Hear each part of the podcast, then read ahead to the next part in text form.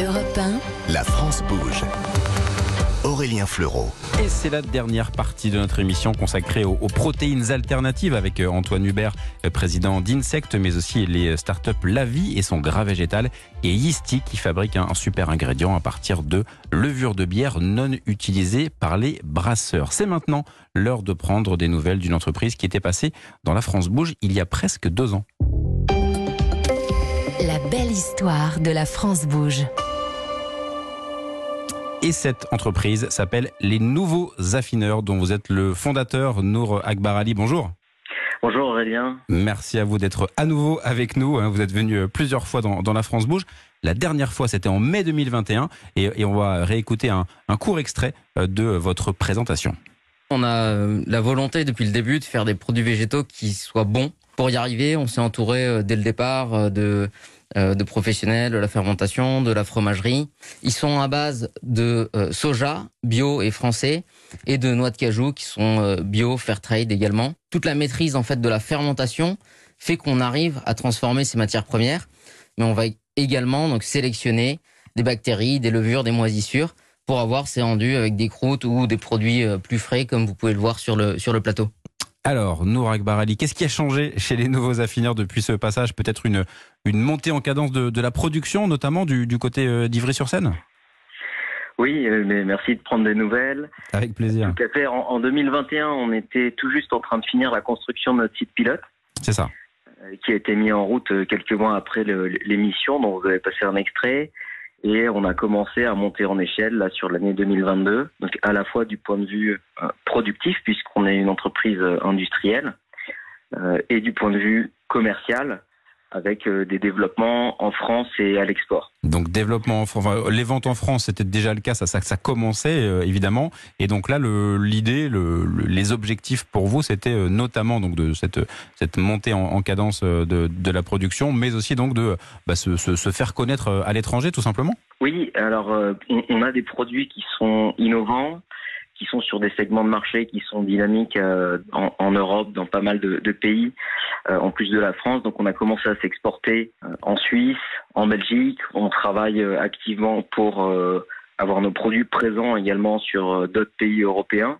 Mhm. Et il y a un enjeu important sur euh, la partie technologique. On a continué de développer, d'améliorer nos gammes, d'améliorer nos, nos procédés. Le fait d'avoir fait le choix de produire nous-mêmes euh, nous permet ben, de continuer à, à développer notre avance technologique et à développer des nouveaux produits qui vont sortir euh, un peu plus tard. D'accord. Et Donc ça, également de maîtriser les coûts. Oui, c'est en cours. De, de maîtriser, je disais, les coûts de production, puisqu'on a réussi là en, en fin d'année dernière à baisser nos coûts de fabrication de 25% euh, grâce à la, à la montée en échelle euh, productive. Donc c'était aussi un moyen de, euh, de, de, bah, de, de répondre aussi aux besoins euh, des consommateurs en pleine période de- d'inflation, euh, effectivement. Et puis bah, pour vous, pour, pour, pour accompagner cette, cette montée en cadence, notamment en termes de, de production. Oui, c'est sûr que voilà, c'est une période où on a beaucoup de coûts, beaucoup de matières premières qui augmentent, mais Oui. le- le- l'enjeu justement de la maîtrise du, du savoir-faire productif technologique, c'est qu'on maîtrise ses coûts et, on va dans une direction nous à la baisse, puisque ben, en fait plus, on grossit, plus on est capable d'avoir un effet de levier sur euh, euh, sur ses coûts et de réaliser des économies d'échelle qu'on répercute en fait sur les prix pour les, les consommateurs euh, finaux. Et ce qui vous permet de préparer de, de nouveaux produits, bah, ce sera peut-être une bonne occasion de vous, euh, de vous repasser un coup de fil ou de vous faire venir à nouveau en studio pour, pour, les, pour les tester, ces, ces nouveaux produits euh, dans quelques mois. Merci à vous, euh, Nour Akbar Ali, fondateur des, nouveaux euh, affineurs. Euh, Merci à vous d'être revenu dans euh, La France Bouge. Euh, Peut-être pour, pour, pour terminer, il y, a, un- il y a un aspect, euh, Antoine Hubert, euh, président d'Insect, qu'on a, qu'on a évoqué, mais qu'on peut euh, affiner un petit peu sur justement ce, cet aspect start-up industriel euh, que, que vous représentez, ce qu'est- ce Mm. qu'évoquait euh, Nour également sur cette montée, euh, montée en échelle qu'il est en train de, euh, de, de mettre en place. C'est vraiment spécifique à, bah, à vos produits, tout simplement. Ça prend du temps de mettre tout ça en, en- en place. Forcément, il y a, il y a beaucoup de, de sujets en amont avant de, avant d'arriver à ce, à ce passage à l'échelle. Oui, tout à fait. Je pense que le- depuis peu, on se rend compte des spécificités des startups industrielles. Ouais, la France connaît bien maintenant les startups du digital euh, sous le sous l'égide justement de la, la French Tech qui Mhm. rassemble toutes les startups. Mais depuis quelques quelque temps, il y a un vrai effort là-dessus parce que on voit bien que tous les enjeux depuis le Covid et puis après avec la guerre, les enjeux des chaînes de production, il est temps de relocaliser à la fois pour les enjeux climatiques évidemment, mais aussi pour les enjeux euh, d'emploi et de souveraineté à plein d'égards, que ce soit technologique ou ici alimentaire.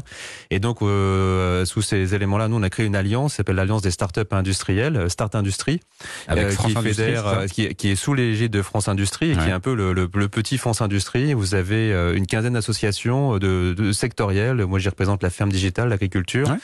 Et, et on voit justement qu'il y a vraiment une embellie. Dans le NES 40, vous avez, et dans le French Tech 120, donc euh, annoncé euh, il y a peu une plus d'une dizaine, donc ce qui était euh, vraiment pas le cas avant. Donc a- on voit là- beaucoup de projets qui sont ouais. là, Ouais, ouais. qui sont dans plein de thématiques, l'énergie euh, renouvelable, les- la mobilité décarbonée, donc l'agriculture innovante, les voilà des, des, des nouvelles solutions autour de beaucoup autour de la transition euh, au sens large. Et ça c'est c'est très bien. Et nous on soutient ça, ça, cette alliance justement un soutien massif qui existe déjà avec France 2030, le grand programme de, de l'État, mais aussi en- encore plus de soutien du secteur privé euh, pour financer ces startups qui mettent plus de temps qu'une startup de digital à aller sur le marché, avec des particularités euh, importantes en termes de financement de ces installations où on prend pour euh, en partenariat et euh, l'accès au foncier est compliqué, les aspects administratifs sont complexes et donc il faut ça prend- accompagner ces startups. Pour, pour Amiens, par exemple, ça a pris du temps. quelques années, ouais, que vous- de développement. Est-ce que vous dites que pour la prochaine fois, alors que ce soit vous Hmm. ou un des partenaires, en tout cas des, des, des membres de, de, de Startup de Start Industrie, ça devrait aller plus vite maintenant?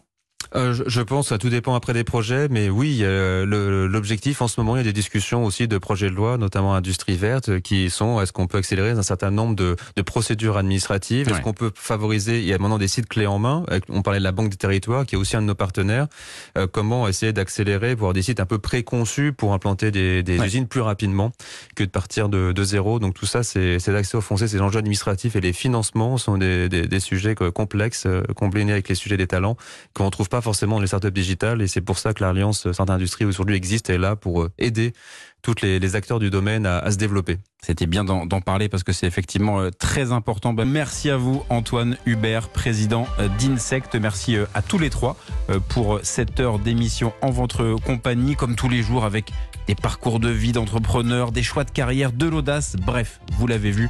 La France bouge évidemment dans ce domaine également et cela va continuer lundi entre 13h et 14h. Vous retrouverez bien sûr Elisabeth Assayag. Une info week-end avant cela.